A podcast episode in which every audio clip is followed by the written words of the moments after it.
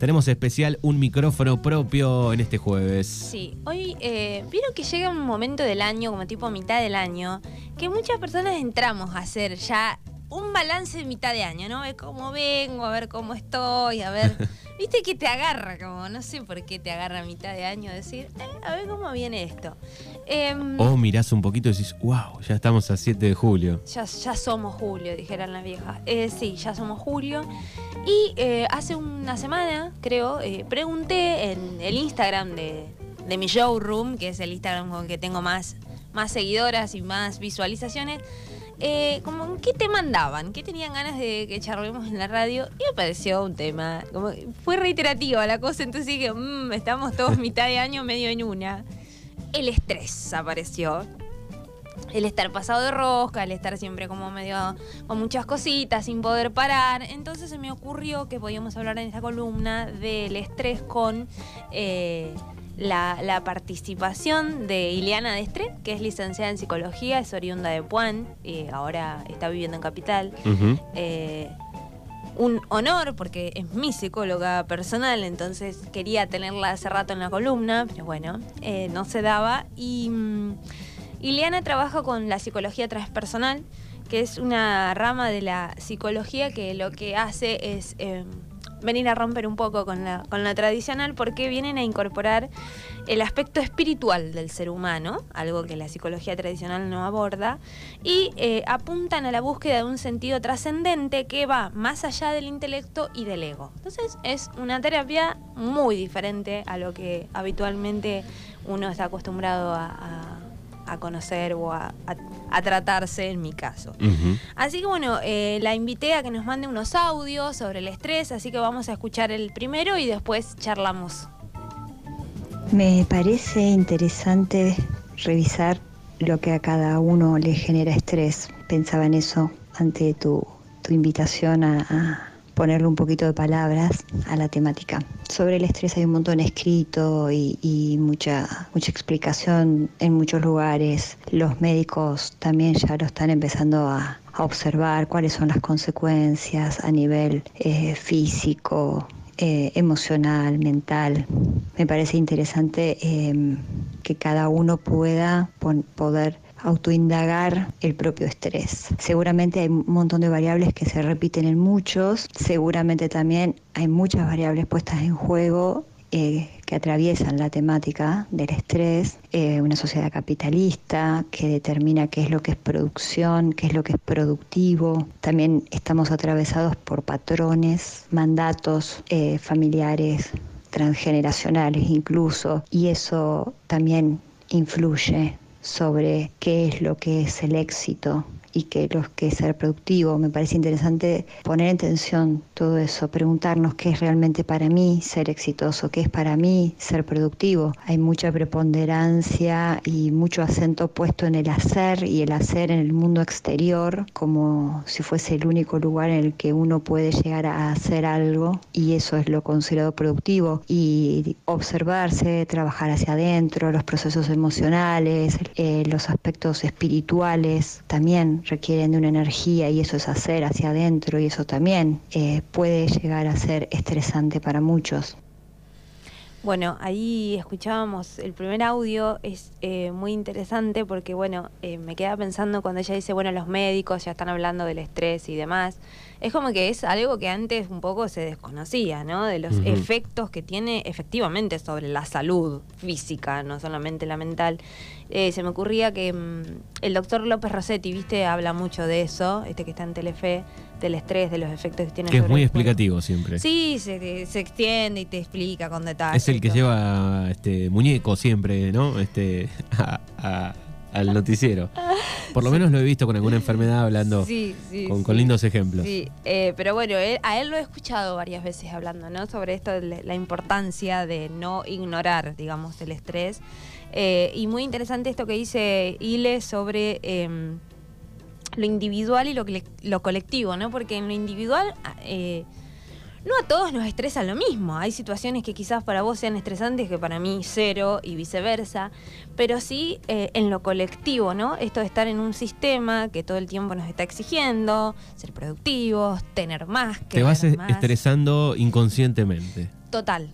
Es como que vos no te das cuenta de que estás en esa de no, y tengo que tener más, tengo que hacer más, tengo que producir más. Eh, y esto, siempre el hacer está relacionado, esto me encantó, ¿no? El hacer siempre está relacionado con algo externo, ¿no? Nunca eh, con algo interior, como puede decir, no sé, ¿qué, eh, hice de trascendental en el día? Yoga, ponele. ¿O qué hice trascendental en el día?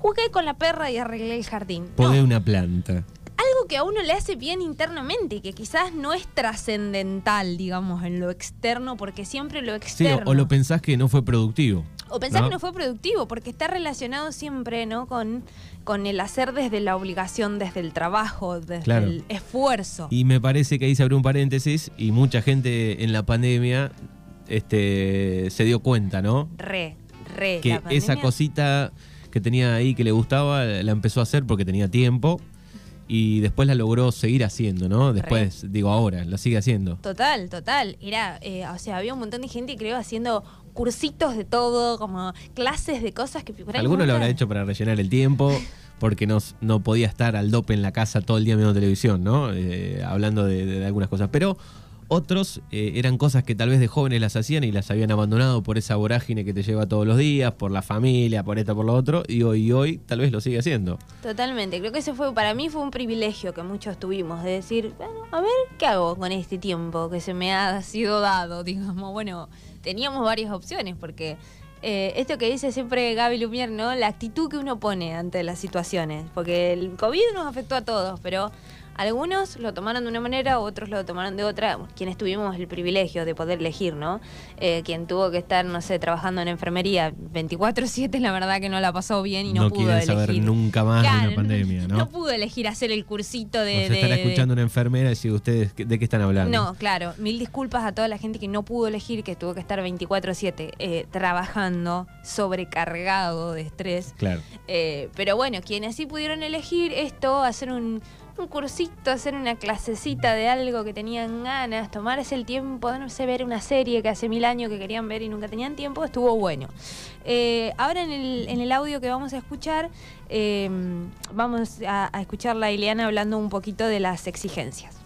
Hoy en día también aparece eh, la exigencia de estar sanando y además vibrar alto y, esto que sacado de contexto propone una nueva exigencia, bien entendido y trabajado dentro de un proceso, creo que adquiere otras dimensiones, ¿no? Em, entendiendo como proceso justamente lo que implica es darnos un tiempo y un espacio para escucharnos, sentir cómo se aloja en nuestro cuerpo la, exigencia y desde ese lugar empezar a observar cómo nos nutrimos, cómo nos nutrimos en todos los niveles, qué pasa si uno deja de hacer en el mundo exterior, cómo lidiamos con, el vacío que eventualmente eso puede generar, siendo el vacío un, espacio de, potencialidad, ¿no? de posibilidades creativas variadas, pero sobre todo acompañar cada cosa que uno haga con una amorosidad por uno mismo, con paciencia, con autocompasión, respetando los tiempos, registrándonos cada día para qué estamos disponibles, hasta dónde estamos dispuestos a incluso responder mensajes, eh, atender llamadas, generar encuentros, no solamente trabajar. Esto es muy interesante, ¿no? Porque el último tiempo hay toda una movida eh, que en principio viene de quienes estarían fuera, entre comillas, mm. del sistema, ¿no? De del campo espiritual. Esto de hay que vibrar alto y hay que sanar y hay que dejar de ser tóxico y hay que abrazar el niño interno y hay que parar, o sea, parar no puedo con todo, ¿me entendés? No puedo abrazar el niño interno, sanar, vibrar alto, este, no puedo, ¿me entendés? Me genera estrés justamente, algo que yo no quiero tener. Entonces, eso es muy interesante, ¿no? Porque como dice Ileana, eh, no se ven las cosas como un proceso que llevan tiempo, que necesitan de, de- de la energía de uno, digamos, abrazar al niño, todo este cuento, necesita de mucha energía, mucho trabajo interno. Y también me gustó mucho esto que dice del vacío, ¿no? Porque hay mucha gente que dice, yo no puedo parar, yo no puedo eh, darme el lujo, no me puedo permitir parar. Ojo con eso, porque quizás lo que no nos bancamos es el vacío, es el, bueno, ¿y qué hago con este Ese hueco ahí. ese hueco ahí. Eh, y lo que es curioso que dice ella, ¿no? De esto del, del vacío, no verlo como algo negativo, sino como el vacío como una oportunidad para algo. Eh, se me, no sé, se me ocurría que no sé, no creo que ningún artista o ningún músico, ningún escritor, ningún, se me va para el lado del arte, pero puede ser para otro, se le haya ocurrido una gran idea, una gran canción, una- un gran texto en la vorágine de trabajar ocho horas por día, subir a colectivo, bajarse, ir, venir, Fue en algún stop. Sí, o sea, te tienen que enganchar eh, laburando las ideas, pero no creo que se le haya ocurrido. Eh, pasajera en trance a Charlie García no se le ocurrió laburando en una oficina nueve horas por día fumándose un jefe insoportable. Claramente que no, digamos. Entonces está bueno empezar a ver qué idea tenemos nosotros de, entre comillas, no hacer nada. ¿Por qué es no hacer nada? Muchas veces, viste, que te preguntan, ¿y vos qué hiciste ayer? No, nada. En realidad, capaz que estuviste, yo, mirando una peli, escuchando música, eh, fuiste a dar una vuelta al parque. Pero el, el no hacer nada está visto como, y no, algo que... Porque no hacer nada, ¿qué sería? Eh, literal, mirar un punto fijo en la pared todo el día. O sea, Sí, sí. ¿cómo haces nada? Cualquier movimiento que haces ya estás haciendo algo. Eh, también hay gente que se aburre el no hacer nada, pero y ahí se mezcla un poco con el hay que hacer. Total, porque en- eh, yo entiendo que te aburras, pero en el, en el desaburrirse, ¿siempre tiene que ser algo productivo? ¿Siempre tiene que ser algo desde la exigencia? ¿O puedo desaburrirme, no sé, poniendo música y cortando el pasto? O, Sí. eh, o no sé, eh, pintando un mandala porque me gusta, porque, ah, no sé, arreglando un cuadrito en mi casa que hace rato que tengo ganas de arreglar porque me gusta ver bien mi casa. O ir a pescar. O ir a pescar, lo que uno tenga ganas. Pero digo, ¿por qué siempre lo asociamos con una obligación? Entonces, digo, tenemos mucho. No es solo que, ah, bueno, estamos estresados y listo, digamos. Hay mucho que pensar detrás de esto. Eh, y bueno, acá Ileana en el tercer audio nos habla un poco de parar la pelota. Estamos todos corriendo siempre hacia algún lugar puntual y a lo mejor no hay un cartel de llegada en ningún lado. No es el transitar, es el camino, es el sendero que uno mismo va armando paso a paso. De lo que se trata es poder parar para observar qué necesitamos cada uno para recuperarnos, para reparar, para cargar el, tanque de nafta una vez más y poder seguir de otra manera, registrándonos y registrando a su vez también a los demás, porque parte de todo esto nos lleva a perder el registro propio y de los demás. Se me ocurre eh, como una puertita para abrir de a poco cada uno en su propio día a día y con profundo respeto por la individualidad, sin compararnos con los demás, con los avances de los demás, con lo que logran los demás, con lo que sí pueden otros. Para ello me parece fundamental la autoindagación, conocerse uno mismo, permitirse el registro ¿no? personal de cómo, de cuándo, de hasta dónde, de con quién, desde qué lugar interno elegimos lo que elegimos, sostenemos lo que sostenemos y eso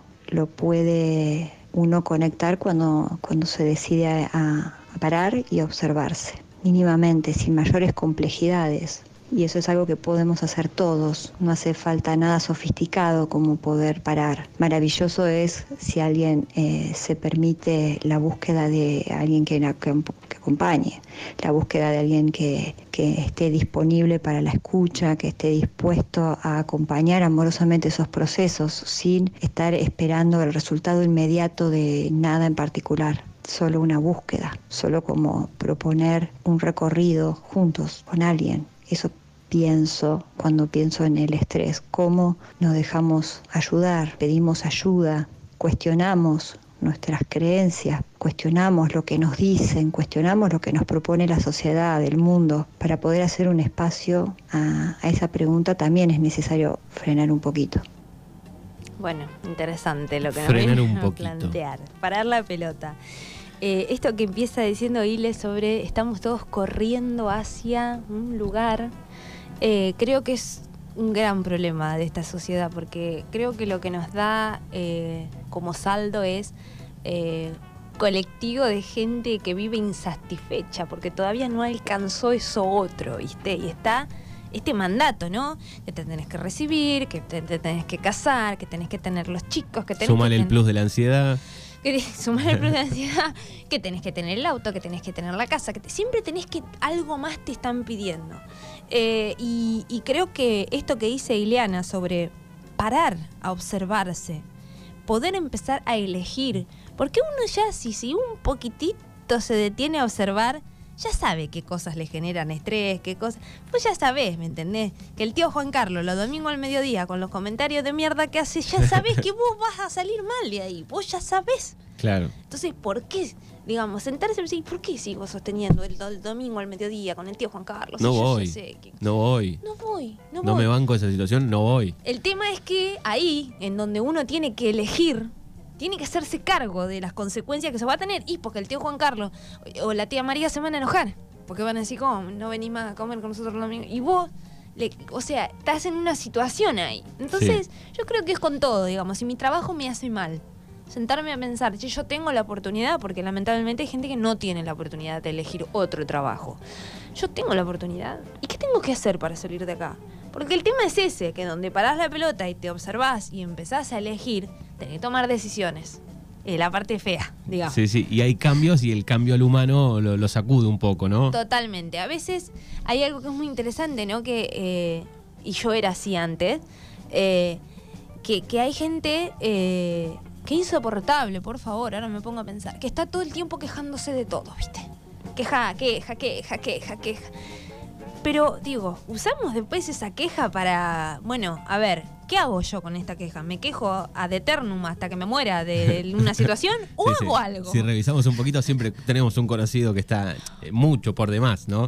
Porque uno eh, te puede pasar algo en el día y te puedes quejar y estás renegando por esa cosa del día. Bueno, pero hay gente que está, digamos, eh, con todos los temas, con todo, todo el día. Claro, no, yo reivindico el derecho a la queja, está bien, hace, o sea, uno se, se saca algo de encima, pero digo, si siempre te estás quejando de, de- determinada situación, por ejemplo, y capaz que es momento, hermano, de que te sientes y digas, chi, ¿yo qué voy a hacer con esto? Siempre me estoy quejando de mi pareja, y capaz que ya está, digamos, ¿no? Claro. Si siempre me estoy quejando de mi laburo, y bueno, capaz que hay que dar una vuelta de rosca eso. Entonces, eh, esto que dice Ile también me resulta fundamental. Buscar ayuda, digamos, aprender a pedir ayuda eh, profesional. Eh, Ileana no está tomando pacientes, chicos, por favor no le escriban. Pero digo, de, de- puede ser psicólogo, puede ser cualquier otra cosa. Sí, incluso hasta charlarlo, porque hay gente que por ahí no, no, no lo charla con nadie, se lo guarda y bueno, ya ahí hay un problema. Animarse a descargarse con alguien, digamos, encontrar un oído en alguien que te pueda decir, bueno, a ver, ¿qué te pasa? Bueno, a ver, eh, ¿querés mi opinión? ¿Querés que te dé una mano? ¿Querés que...? eh, que a veces cuesta, y, también es parte de esto, ¿no? En la vorágine estamos todo el día al palo y no podemos sentarnos una hora y pico a charlar con alguien tranquilo y decir, che, mira, me pasa esto, esto, esto y ya no sé qué hacer. Entonces, eh, bueno, esto. Después viene la parte que no es tan cómoda, que es tomar decisiones al respecto. Eh, ahora en el próximo audio em, va a hablar Ileana de algo muy interesante que es el estrés que sufrimos particularmente las mujeres. Cuarto audio, perdón. Bien. Cuarto audio, ya estoy... eh, No, no, yo estaba dudando por las dudas del cuarto audio. Es el cuarto audio, vamos a hablar particularmente del estrés en las mujeres. Una cosa para agregar en una clave de observar el estrés en las mujeres tiene algunas particularidades porque estamos operadas por el patriarcado. Y en ese caso las exigencias son mayores porque además de la productividad y el rendimiento tenemos que ser amorosas, dulces, cuidar a todos los seres posibles, maternar incluso a parejas. Y ese es- eso es algo que se suma como exigencia a la mujer, porque se espera de ella mucho más, además del éxito y la productividad también que tenga determinadas características que no, no nada tienen que ver con, con la mujer que es una persona. Se puede ampliar mucho en términos de que todos tenemos energía femenina y masculina eh, formando parte nuestra, el yin y el yang, pero, mm, pero las mujeres eh, se nos pide más aún. Tenemos que estar dispuestas, disponibles, siendo amorosas, cuidadosas, y eso es una tarea extra. Las mujeres como seres humanos podemos no ser tan amorosas, podemos no ser tan amables, podemos tener dificultades con esos aspectos también, pero se nos pide una otra cosa, se espera de nosotras otra cosa, se espera de nosotras que seamos madres, se espera de nosotras que tengamos pareja y si no, ¿qué es esto? Y además se espera de nosotras también que no hinchemos las pelotas, que no, no hagamos planteos, que no cuestionemos determinadas cuestiones que están establecidas. Y creo que ahí tenemos un plus que ya debe estar abarcado en varias de las columnas, pero creo que es un extra que, que suma muchas veces al estrés para las mujeres. Se nos pide siempre un poquito más. Totalmente de acuerdo con esto que dice Ileana. Eh, quiero decir que yo la quiero mucho a mi psicóloga porque eh, ella es poco académica, poco tecnicismo, como dijo recién, hinchar las pelotas, me parece que es eh, gráfico. Em, es muy interesante esto que dice porque em, en cualquier aspecto de la vida siempre a las mujeres se nos va a pedir más. En cualquier profesión, en cualquier O sea, de todo lo que hablamos en esta columna, más ese plus. Le hacemos un multiplicado por dos, digamos, ¿no? Eh, yo me he dado cuenta, por ejemplo, eh, ah, boludez, ¿no? Pero eh, esta chica que no me sale el nombre ahora, que creo que era árbitro o juez o algo, eh, Salomé, era una mujer que estaba en la B Nacional, que era... Ah, Salomé cometía un error. Y ahí la tenés a la inútil que tiene que ir a lavar los platos. Que no sabe nada de fútbol. Los árbitros de los mundiales cometen errores y nadie está tan horrorizado. O sea, ¿por qué no te podés equivocar cuando sos mujer y se te da la posibilidad de acceder? Sí, o lo mismo con una periodista deportiva. Lo mismo con una periodista. Cuando después escuchás varones que dicen semejantes idioteces. Yo quiero decir acá para Juan Clemente, que lo escucho siempre, que yo escuché un día ESPN y Bataglia era. O sea estaban, le hacían el amor a Bataglia, lo amaban. Y ayer Bataglia era la peor mierda. Sí, sí, bueno, sí, un día, un día lo quieren, un día lo Entonces, esas incoherencias en los varones, nada, o sea, fingimos demencia. Ahora, lo llega a ser una periodista mujer, pero esta, si el otro día dijo que Bataglia era lo más grande que hay, y ahora mirá lo que La periodista, ¿cómo es? Beltrán de apellido, que entrevistó a, sí, a Riquelme. Sí, que la hizo vivir un momento bastante incómodo. Bueno, digo, además de todo esto, ¿no? Está este concepto que se ha puesto ahora tan este, en la boca de todos, que es la carga mental, ¿no? Es esto de este, esta idea de que las mujeres nos ocupamos de un sinfín de tareas que los hombres rara vez hacen. Todas las personas que están escuchando esto, que tienen pareja y son madres, van a entender de lo que estoy hablando. Em, las madres saben todo las mujeres de la casa saben todo. Saben cuándo le toca el control del, doctor al pibe, saben qué necesita por el colegio, saben quién es un amiguito, saben el cumpleaños de la suegra, saben... Los varones, nada. Nada. Yo no sé cuántos padres saben a qué grado va su hijo, pocos. No sé cuántos padres saben eh, cuándo le toca ir al doctor al niño, a qué hora tiene sus actividades. todo eso se ocupa. Parece una boludez, chicos. Pero el nivel de estrés que es tener que estar pensando. O sea, es chico el, porcentaje de padres involucrados en todas esas cosas. absolutamente. Absolutamente. La semana pasada salió un informe de la provincia de Buenos Aires que dice que 7 de cada 10 padres separados no pasan la cuota alimentaria. Chicos, o sea, hay, tres padres responsables, es un montón. O sea, me, empieza a agarrar urticaria en el cuerpo. Pero digo, esto de la carga mental, que parece una boludez, realmente suma muchísimo estrés a las mujeres. El tener que estar siempre pendiente de todo. Eh, y hay algo que hacen los varones que es muy gracioso, que es, pero decime, y yo lo hago. No, Juan Carlos, date cuenta, o sea, agencia vos lo que está pasando, digamos. Fíjate que hay que poner lavarropa, fíjate que el nene tiene que ir a la escuela. Yo no tengo que estar yo todo el día diciendo, porque realmente significa un peso para las mujeres. Y bueno, para ir cerrando esta columna, porque ya nos estamos yendo de tiempo, eh, y viene una nueva columna que ya quiero escuchar con, el Verdú. Em, en el último audio, Ile nos cuenta em, que estas consecuencias eh, del estrés eh, repercuten en los otros y en las otras. Así que creo que es un tema que es amplio, pero muy personal a la vez y a la vez también comunitario, porque por supuesto que alguien que está estresado y que no se permite parar exige lo mismo, por ejemplo, en las personas a las que lidera, se pierde de vista eh, lo que es el respeto por los tiempos de los demás, se le exige incluso a los niños que lleguen a determinadas metas sin tener en cuenta o sin respetar la, individualidad y los tiempos personales de cada, de cada pequeño. Se me ocurre pensar en eso. Eh, interesante, ¿no? Porque esto no, digamos, no es gratis, tiene consecuencias sobre los demás, sobre los niños. Esto de que hay niños este, como con déficit de atención, con demás. Ojo, ojo con, con las problemáticas que están teniendo los niños, que no, no todas son patologías, pero ojo, porque ¿qué le estamos enseñando a nuestros niños? Que no se puede parar, que no se puede descansar, eh, que cualquiera que se tome un, un momento del día para algo es un vago planero, ojo con eso, es peligroso. Y quiero cerrar diciendo esto. Anda esto, anda lo otro, anda esto, anda lo otro. Ay, sí, por Dios. A mí me estresa escuchar los nenes que van a tenis, fútbol, cosas, básquet, déjalo vivir.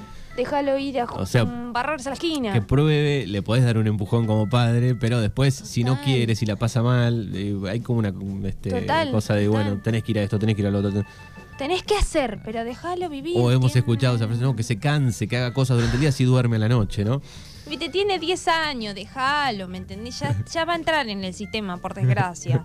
Eh, entonces digo, quiero cerrar con esto. El ocio es una parte necesaria de la vida, o sea, y, y la culpa que sentimos cuando no estamos produciendo es la internalización del capitalismo, digamos, que te dice que si vos sos productivo sos útil, si vos sos productivo servís, y si vos sos productivo sos bueno, y eso es ser exitoso. No, paremos la pelota, digamos, empecemos a pensar qué nos hace bien, qué nos hace mal, eh, qué repercusiones va a tener, insisto, puede tener repercusiones sobre nuestra salud física. Eh, digamos, la gente que duerme mal, la gente que está, tiene más chance de tener un infarto, eso lo dice López Rossetti, por ejemplo. Entonces, ojo, digamos, tratemos de frenar, inhalo, exhalo, me tomo un momento para mí. Recién somos julio, gente, y estamos en un país que no da respiro, entonces hay que llegar a diciembre. Yo, yo nos propongo parar un poco la pelota. Después y la cosa sigue, pero eh, el 31 es como que... Es como un borrón, ¿viste? Claro, arrancamos de nuevo y, y estam- estamos justo en verano también, que suma un poco. Total. Así que yo les pido, para que lleguem- lleguemos a diciembre, por favor. Eh, así que eh, les algo de todo lo que dijimos acá puede que les resuene, puede que les quede Gen- dando vueltas. Genia Guli dice por acá cuántas verdades.